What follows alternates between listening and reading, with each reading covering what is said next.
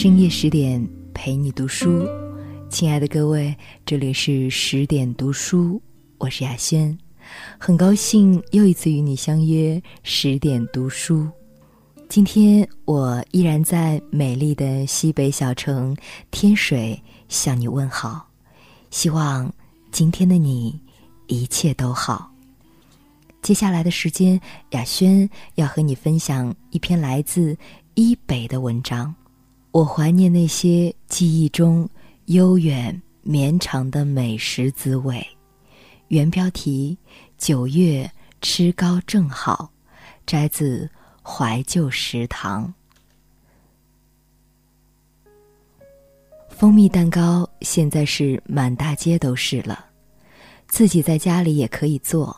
鸡蛋、面粉、一点点盐，在小碗里打至发泡，拌入面粉，倒进模具盒里，放进烤箱，不需要多长时间便可出炉。我小时候吃的蛋糕，不知道有没有蜂蜜，甜味儿是有，可能是香精。那时候还叫鸡蛋糕，是学校的小工厂做的。每到秋冬第二节课下课后，小工厂生产的鸡蛋糕，有时是桃酥或者别的什么，夏天改成冰棍儿，就会被抬到教室里，由班长分发给学生们。不过当然不能白吃，每个月家长要交二十块钱糕点费。我一直吃到三年级，浑然不觉。认为一切都是应该的。到了第二节课后，自然就会有鸡蛋糕送上，吃了玩一会儿，继续上课。我和别人没什么不同。四年级的时候，我家里出了事，老爸去世了，经济状况一落千丈。忽然某日，班长和生活委员分发鸡蛋糕的时候，竟然指着我大声说：“你从今天开始不用领鸡蛋糕了。”很显然，家里没有续费。我的脸在发烫，教室真没法待了。我迫不及待地跑去操场，好像个犯罪分子似的，在沙坑双杠边游荡。我要流泪了，我索性两腿吊在双杠上，倒挂。眼泪抗住了地心引力，暂时不流了。上课铃叮铃铃响，我装听不见，可我到底是个好孩子啊！课不能不上，不上课就对不起父母，对不起自己。我又乖乖走进了教室，班里同学断断续续，他们得知我家里的消息，一面窃窃私语，一面报以同情的目光，我真受不了。有个同学最可恶，我永远记得他叫李恒，戴着个眼镜，胖滚滚的。动不了一会儿，就一脑门子汗。有一回下课，他竟然直接跑到我的面前，挥舞着鸡蛋糕，笑不痴痴地说：“你爸死了。”我僵住不动，他又说一遍：“你爸死了。”我两边太阳穴发胀，脑子里嘤嘤响，一个拳头打在他的眼镜上。眼睛碎了，我为此写了检查，在教室外面罚站了两堂课。我没有哭，跟同学在一起的时候，我还是笑，因为我不想哭出来让别人笑。家里人到底是关心我的，我姑姑在学校会计部做事。作为教职工，每天上午她也会分到一块鸡蛋糕。以前我订鸡蛋糕的事都是老爸委托给他代缴。老爸不在了，姑姑可能为了省这个钱，不再续费，而是把她的那一块鸡蛋糕省给我吃，让我第二节课下课时去拿。于是，从四年级下半学期开始，上午第二节课后，我总是低着头走过长长的走廊，到二楼西拐头姑姑的办公室，去拿课间食品——桃酥、小饼干，当然，更多的还是鸡蛋糕。我走进去。看见鸡蛋糕放在卫生纸上，静静的。姑姑工作繁忙，看到我来了，便说：“喏，拿去吃吧。”我的脸又一热，多么令人尴尬的鸡蛋糕啊！从别人手上讨一口鸡蛋糕吃，尽管也不算别人，是姑姑，但我还是觉得莫名的羞愧。吃了几个月，我的自尊心实在有些受不住。我不再去找姑姑，下了课我就玩消失，去体育器材倒挂双杠。有一天回到家，老妈问我：“你姑说你下课不去拿糕点了，怎么回事儿？”我支支吾吾，挠挠头，说不出个所以然。我。我老妈顿了一下，似乎明白了什么。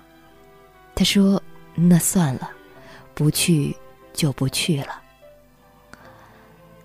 老爸生病期间，我中午在姑姑家吃饭。姑父怕我去医院看完老爸之后身上有细菌，时不时的会让我站在院子里转圈儿。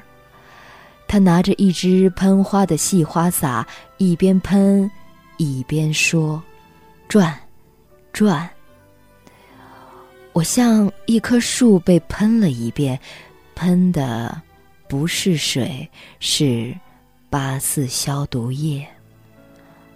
老妈知道后，大哭一场。九月，新学期，老妈给我续了费。我又有鸡蛋糕吃了。再一次的感谢作者的美文。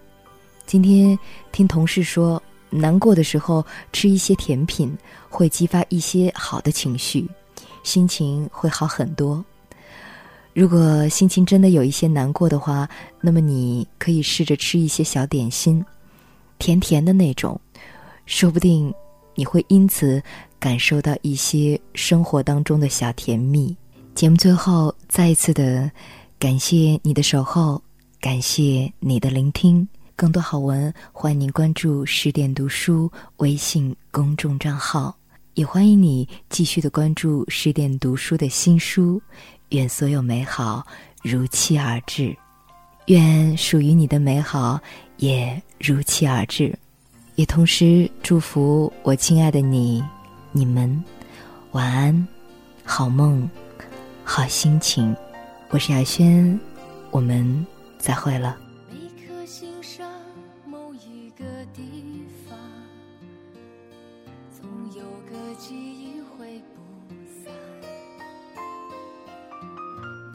深夜某一个地方，总有着最深的思量。世间万千的变幻。爱把有情的人分两端，心若知道灵犀的方向，哪怕不能够朝夕相伴。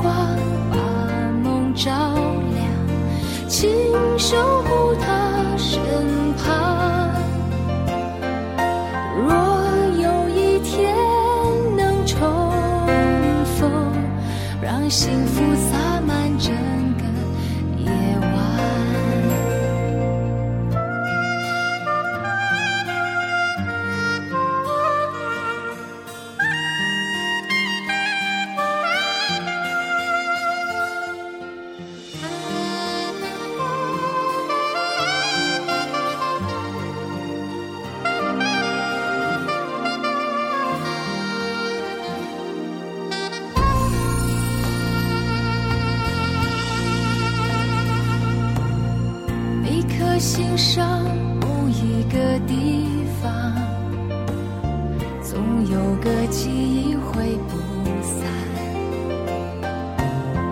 每个深夜某一个地方，总有着最深的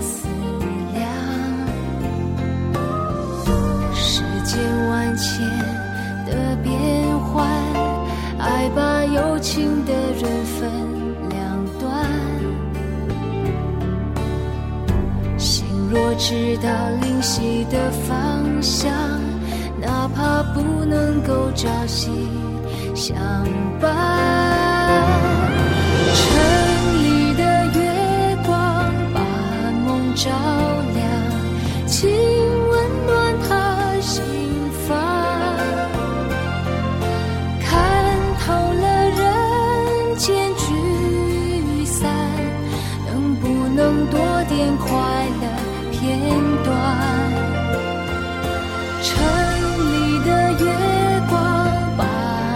照亮，请守护他身旁。若有一天能重逢，让幸福洒满整。